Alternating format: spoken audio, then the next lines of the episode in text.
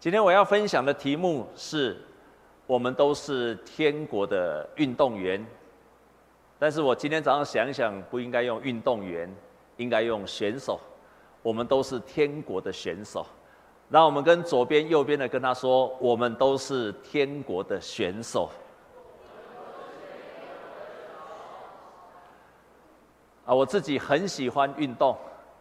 我在小学的时候就是躲避球，很喜欢打躲避球。然后从初中一直到大学，都喜欢打篮球。那现在躲避球打不动了，因为怕被砸到骨头就碎掉了。啊，现在呢篮球也不敢打了，因为很怕去扭到脚。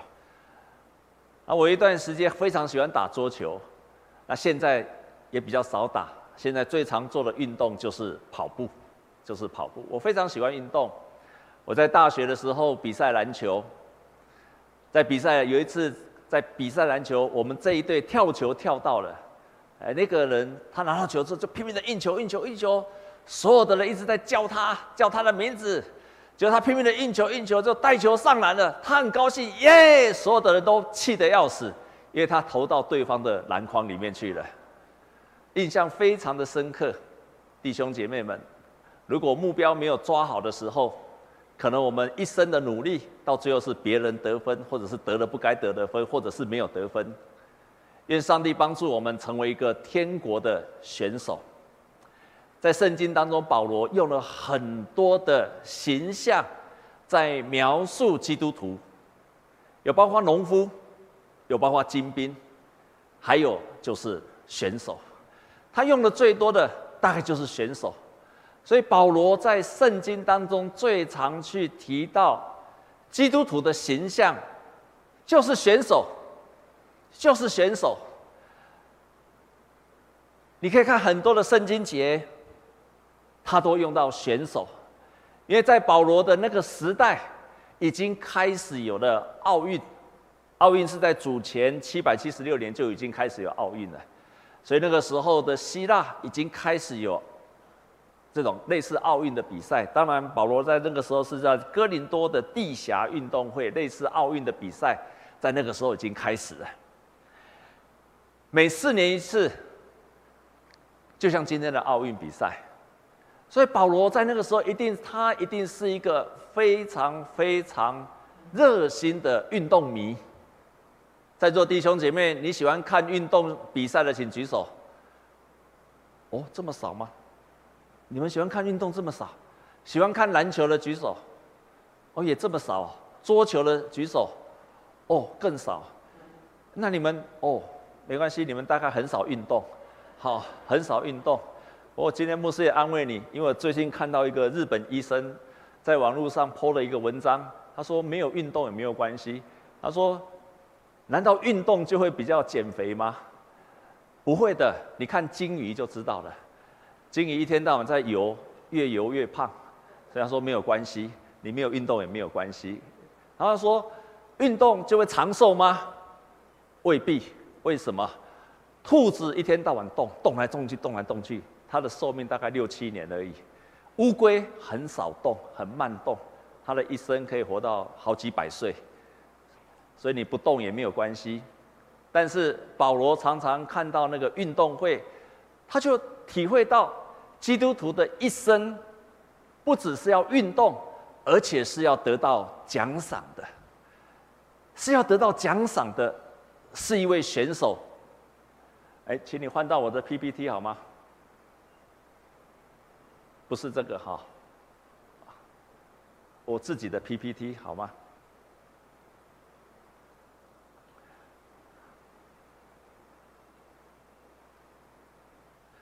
所以我们不只是要运动，而且是要得到奖赏。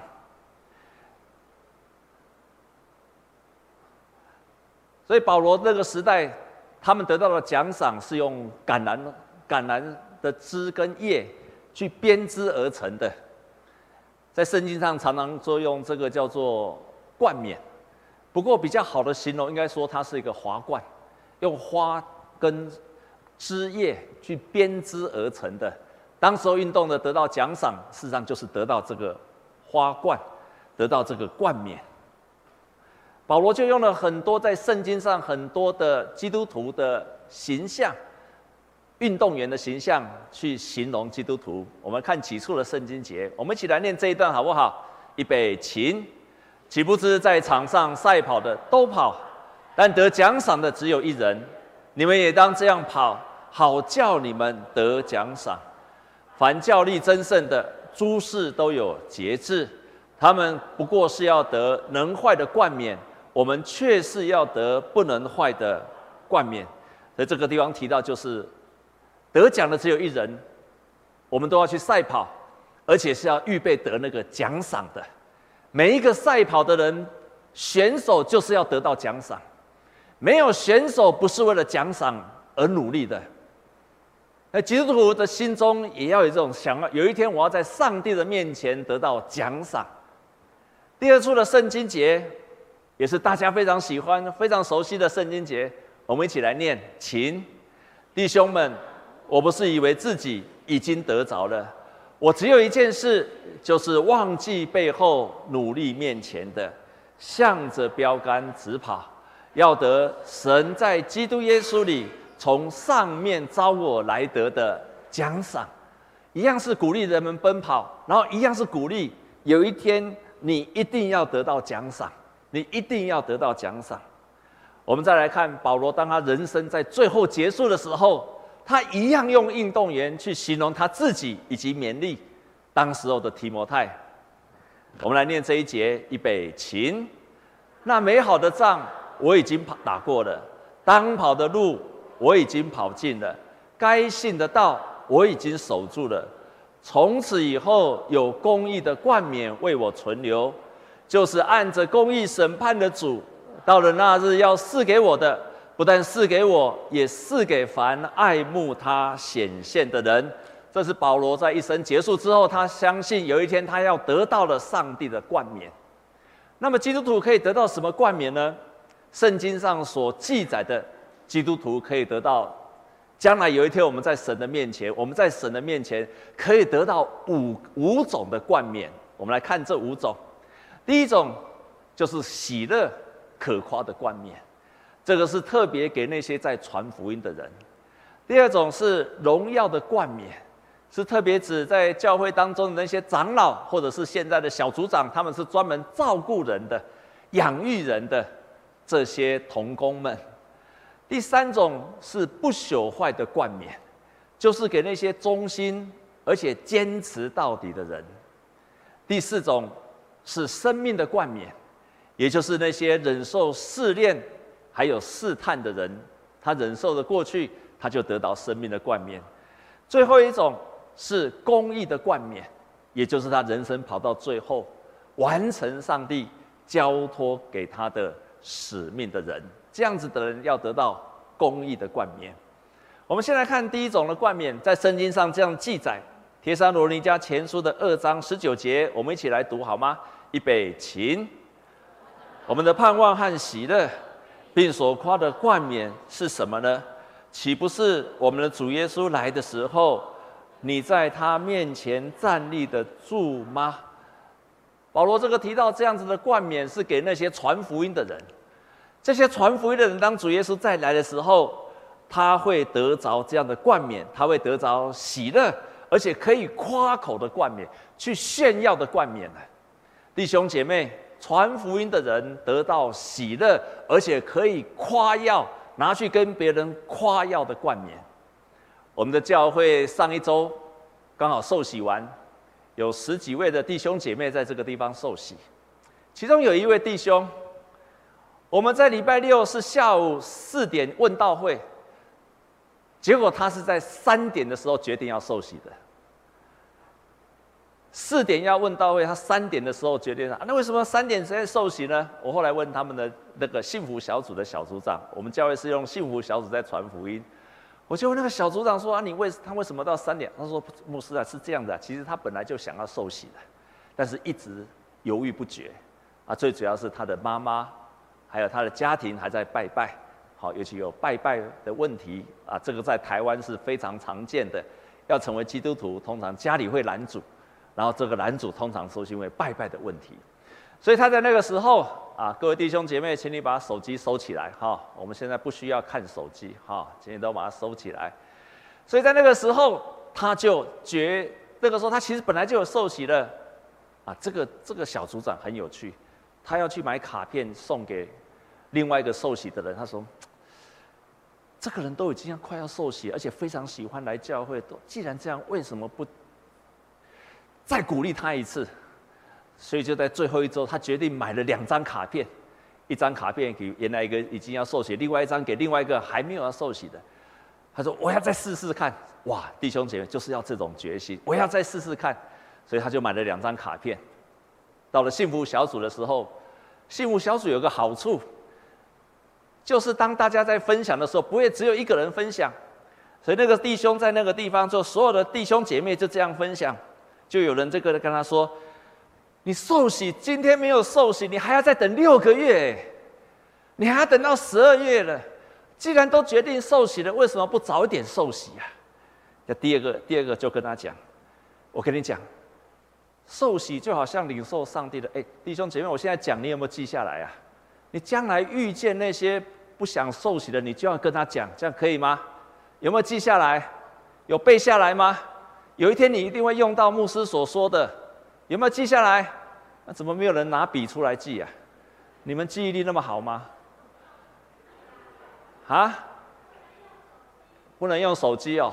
好，现在手机可以拿出来，等一下再放回去。所以第一个就跟他说：“你要六个月啊，你要再等六个月。既然都要受受洗，为什么不早点受洗？”第二个人就跟他讲：“这个受洗就像领受上帝的恩典，好像人家要给你钱。”你当然要现在赶快拿！为什么要等六个月之后再拿呢？有没有道理？有啊！你要领受上帝的恩典，当然现在马上拿，早买早享受嘛。好，所以第二个重点就是早买早享受。你为什么还在等六个月呢？第三个讲得更有趣，他说：“我要受洗的时候，我阿妈也跟我说，你如果受洗，我就打断你的狗腿。你看，我今天狗腿还在。”所以表示你的腿不会被打断，这是第三个。第四个就跟他讲，我跟你讲，这是叶牧师，我们教会的叶牧师说，在中山教会受洗的弟兄姐妹，从来没有一个人他因为受洗之后跟他家里破坏关系。这个是我真实的跟各位讲，从来没有一个受洗之后跟他的家里破坏关系，反倒是跟家里的关系更好。更好，因为在教会里面，我们都会教导你：如果受洗之后，你要更爱你的家人，你要更尊敬你的父母亲。你可以不用拜拜，但是在拜拜的时候，你一样要帮忙，一样在那个地方祷告。所以我跟你讲，在中山教会受洗的不会破坏关系。另外一个就是说，我们教会有另外一个弟兄也有这样的见证，他要受洗，但是自己的家里妈妈很反对。可是他就是坚持到最后，很怕妈妈跟他破坏关系，但到最后妈妈还是说啊，好了，你要受洗没有关系的。妈妈最后还是答应了。弟兄姐妹，传福音的人有喜乐。当那个弟兄签下去的时候，大家非常签下不是签大家乐哈，签受洗单的时候，大家非常的喜乐。这个就是上帝给那些传福音的奖赏。可夸，你可以夸耀的，而且你可以感到非常喜乐的奖赏，弟兄姐妹，我刚刚讲了五点，请问第三点是什么？你看，你还说你记住了，第三点是什么？啊？这个狗腿不会被打断，你带领你的，你信主，你的狗腿不会被打断。第二个，我们会得到荣耀的冠冕。这样做冠冕是要给那些在教会特别担任长老的人，还有担任小组长在牧养人的这些人。我们来看圣经，彼得前书五章二到四节，我们一起来念好吗？预备起，要牧养在你们中间神的群羊，按着神的旨意照管他们，不是出于勉强，乃是出于甘心；也不是因为贪财，乃是出于乐意。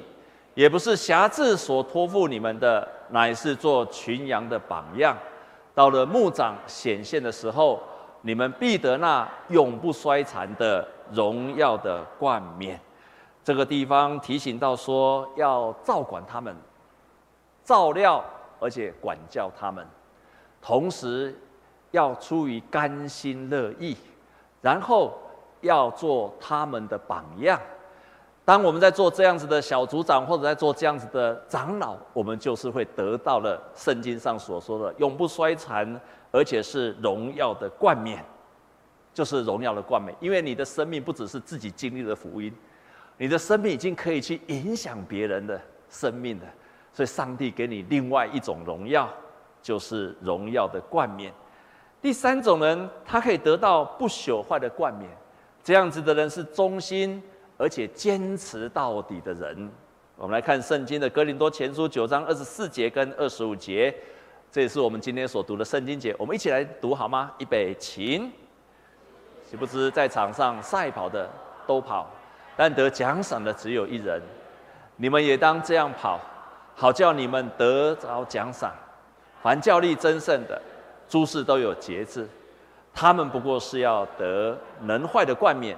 我们却是要得不能坏的冠冕，这个就是说，你自己要成为选手，不要成为一个运动场上的观众。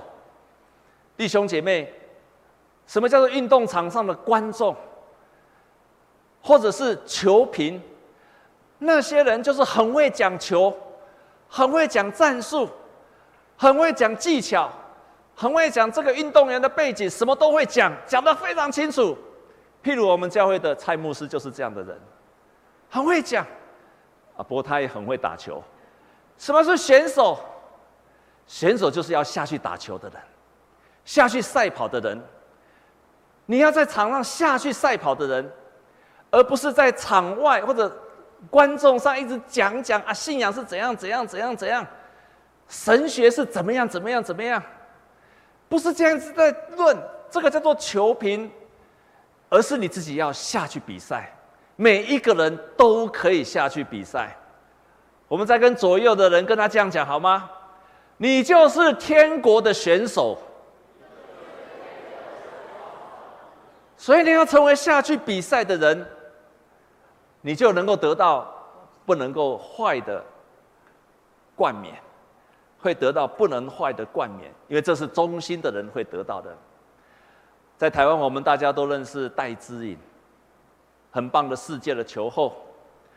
但是每一个运动选手跟戴资颖都一样，都会遇见不想再跑下去的时候了，不想比赛的时候，不想练习的时候，没有办法坚持到底，都会有这样子的人。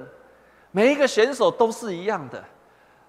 所以，这个戴志颖，当他到了六年级的时候，我们都知道，从小练运动。钢琴或其他乐器的人，通常到某一个阶段，尤其在小学这个阶段，他开始发现这个世界很多好玩的，比运动、比羽球、比钢琴更好玩的，他就不太想练习了。戴志颖也来到这个阶段，他想说：我的朋友下课、下班、下下课之后、放学之后都可以一起去玩，为什么我要留下来练球？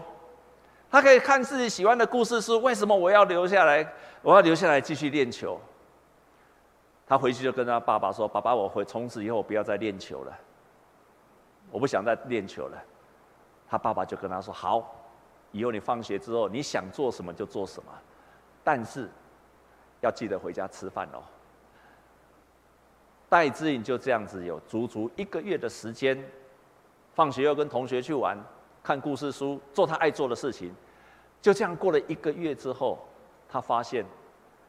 该玩的都玩过了，他喜欢玩的都玩过了，他就发现，他还是要回到他自己喜欢的羽球上面。从六年级之后一直到今天，他就从此之后就坚持到底，一直到今天。成为神的儿女也是一样，我们会遇到许多贪玩的事情，外面比世界，这个世界比教会更好玩的事情，比信仰更有趣的、更值得想要争取的事情。可是要记住，有些东西，你并不能够带给你永远的平安跟喜乐。戴志颖回到他的羽球的竞技场之后，他从此一直奔跑到现在。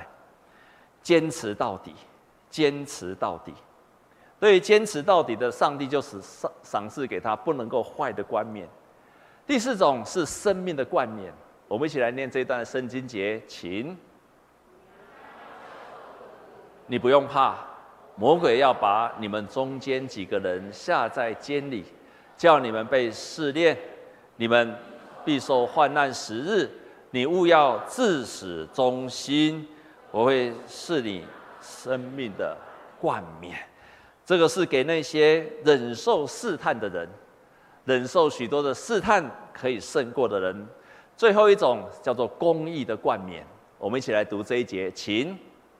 从此以后，有公义的冠冕为我存留，就是按着公义审判的主，到了那日要赐给我的，不但赐给我的，也要赐给那些爱慕他显现的人。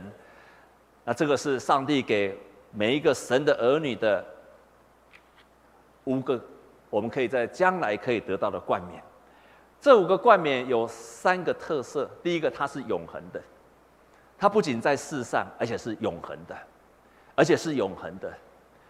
第二个，保罗提醒我们要专注在天上的奖赏。第三个是，这个奔跑是没有停止的，是没有停止的，它是永恒的。我们在得到上帝的恩典，不仅仅在这个世界上，而且是永恒的。这个永恒是我们可以带去天上的。过去我在告别式的讲道，我常常讲一句话：你在这个世界上什么都带不走。这句话对不对？对不对？对一半。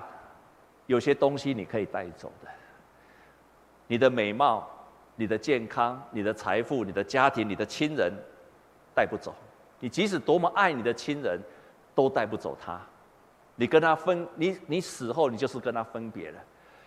可是后来我越讲道理，越讲道理，我才发现到，亲爱的弟兄姐妹，其实我们基督徒在这个世界上，有些东西是可以带走的，是可以永恒的。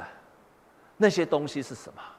也就是你在这个世界上所奔跑努力的，为神而努力的这些东西，有一天你会带到上帝的面前。你在这个世界上勇敢的传扬福音，忍受的一切的痛苦；你在这个世界上尽力的去爱人，这些东西将来就是我们要带到天上去的，在神的面前得到奖赏的成绩呀。所以不要说什么事都带不走，我们在世上有些东西无形的东西，它是永恒的，我们是要准备把它带走的，我们是要准备把它带走的。去年。因为 COVID-19，我们的教会一共有十五位长辈离开。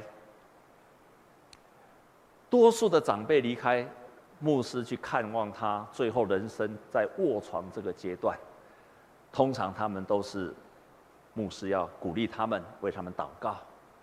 但是有好几位，这是我在做告别式当中，好几位。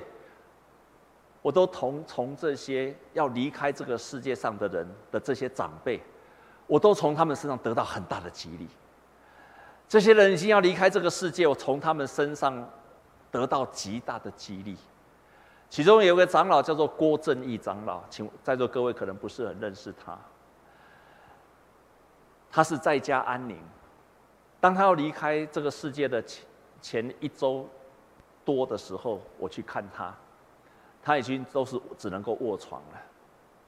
当我去探望他的时候，他就开始很有精神，开始跟我讲教会的历史，我们中山教会的历史，几乎中山教会的过去的历史，一些大大小小的事情，还有什么样的人、牧师、长子，他都记得很清楚，记忆力比我还要好。然后呢，最后我带着他祷告，我就握着他的手为他祷告。亲爱的弟兄姐妹，在他祷告的那一刻，我都眼睛张开的看着他祷告。牧师娘眼睛也张开，他就握着我的手，同时倒在床上，脸向着天上，充满了喜乐，像婴孩一样的喜乐，很单纯的喜乐，而且充满了感激的喜乐。我看见他得到很大的激励，我终于明白。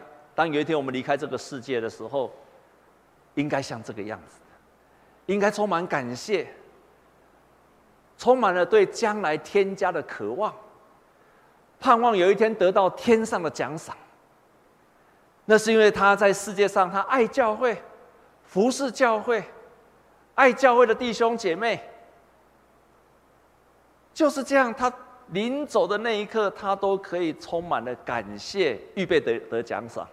弟兄姐妹，盼望有一天你离开这个世界的时候，你也可以得上永恒的奖赏。这个世界上的奖赏终究是暂时的，可是有些东西我们可以带走的奖赏，那才是我们一生要争取的。好不好？我们再跟左右的人跟他讲，这样好吗？你就是天国的选手，然后再跟他讲，你有一天要得奖赏。所以第二个，他我们要专注得到天上的奖赏。运动员最需要的就是专注，就是要不断的专注在他的目标，不断的向前，不断的专注在他的面前所要得到的目标。勇往的向前，全力以赴的向前。在一九一一年的十月，啊，有发生这样的事情。在那个时候，几乎北极大家都已经有征服过了，有人去过了，可是南极还没有被征服，还没有有人去过，但是没有一个团队去征服过。后来，那个是在一九一一年的时候，有两个队伍，这两个队伍，他们要竞赛。就是谁能够最先到南极？其中一个是由挪威人阿蒙森所带领的团队，另外一队是英国人史考特 （Scott） 所带领的团队。这两个团队就竞争，看谁要最早到南极。于是他们就开始出发了。出发了，经过五十四天。发现这两个的团队不一样，这个阿蒙森所带的团队是怎么样呢？不管风大，不管风小，风雪多大多小，这个阿蒙森他就决定了，我们这一队不管天气如何，我们永远进前进到二十四公里到三十四公里，就每一天我一定要走二十四公里到三十四公里的当中。那另外史考特呢？他这一队不一样，天气好的时候呢，他们就急行军跑得很快；天气不好的时候，他们就休息。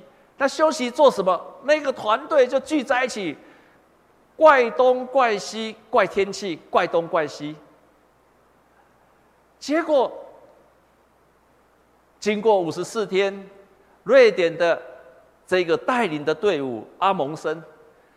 最先到达了那个南极，反倒史考特他的队伍在半路当中牺牲了。后来人家研究为什么这两个队伍会有不同的、截然不同的结局，因为阿蒙森瑞典的队伍是怎么样？他们永远让自己保持在前进的当中。天气好的时候，他们就走三十四，也不会一下子走回，就是三十四公里。天气不好的时候，至少在走二十四公里，永远保持在前进的当中。但是另外一队不是这样子，天气好的时候，哇，急行军；天气不好的时候，就停在那个地方。这个队伍的启示让我们体会到一点：我们在各样的事情，包括在属灵上面的生命也是一样，不是天气好，今天你的光景很好，你很好的时候你就冲得很快。可是天气不好，你就停顿了，反倒是让自己保持一个不断在前进、进步的当中，专注一直在前面的目标。这也提醒了我们弟兄姐妹啊，不要在你属灵高潮的时候哇很好，属灵低潮的时候就停滞不动。让我们变成每一天都在前进的人，向着那个目标奔跑的人。也同时，弟兄姐提醒弟兄姐妹，不要在天气好的时候才来做礼拜。天气不好的时候，就留在家里看视讯，让我们维持就是在属灵的生命不断的前进，向着前面的标杆来直跑。第三个提醒跟节制，就是我们没有停止的奔跑。耶稣他说：“我父做事到如今，我也做事。”耶稣从来没有停止他的。那你一定会说，难道我们一直奔跑不会累吗？我们一直奔跑不会累啊！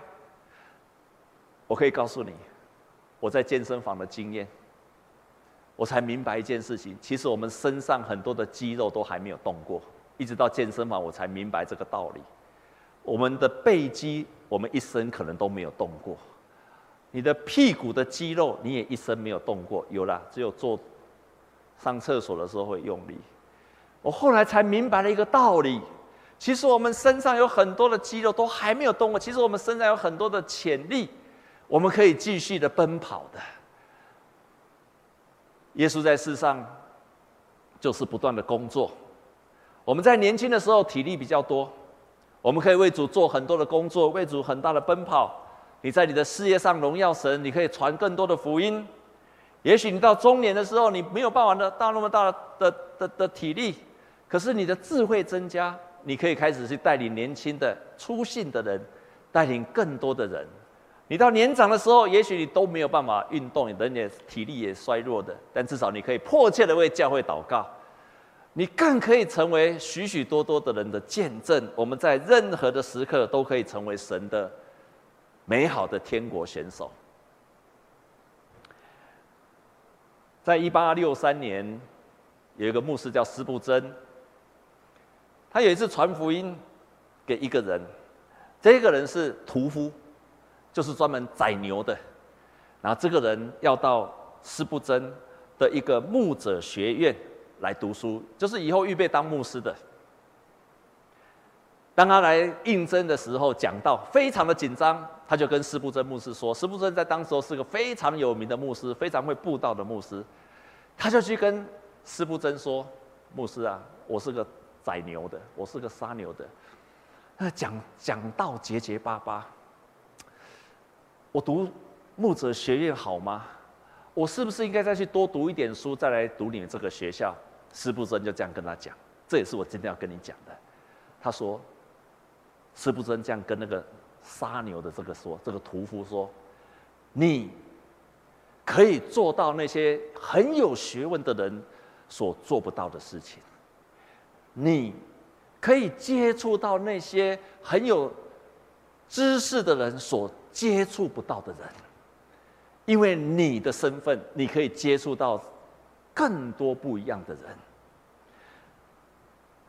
这个人他就说：“可是我，我胆子很小。”他说：“没有关系，没有关系，你只要尽力的传扬主的福音，主就一定与你同在。”这个人就毕了业，然后去这个牧，去一个教会去牧会。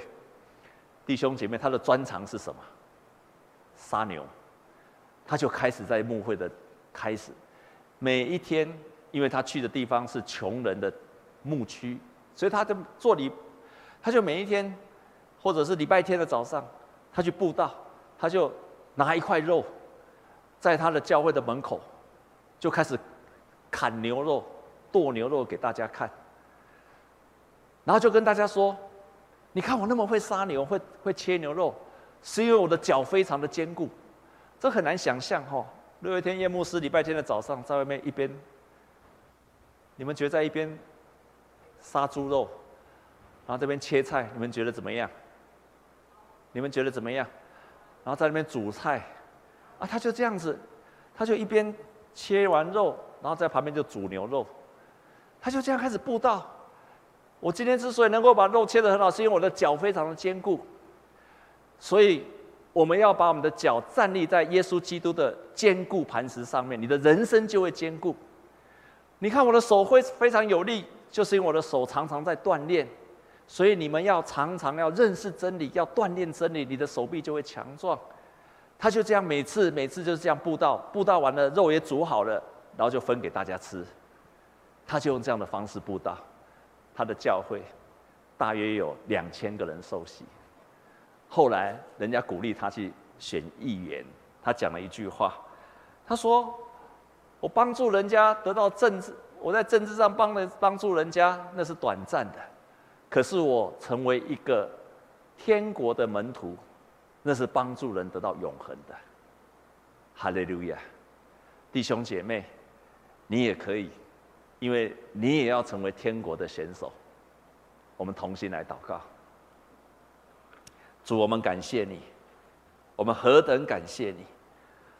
你呼召我们，让我们成为一个天国的选手，所以你要我们不断的奔跑，尽力的奔跑，为了有一天可以得到奖赏而奔跑。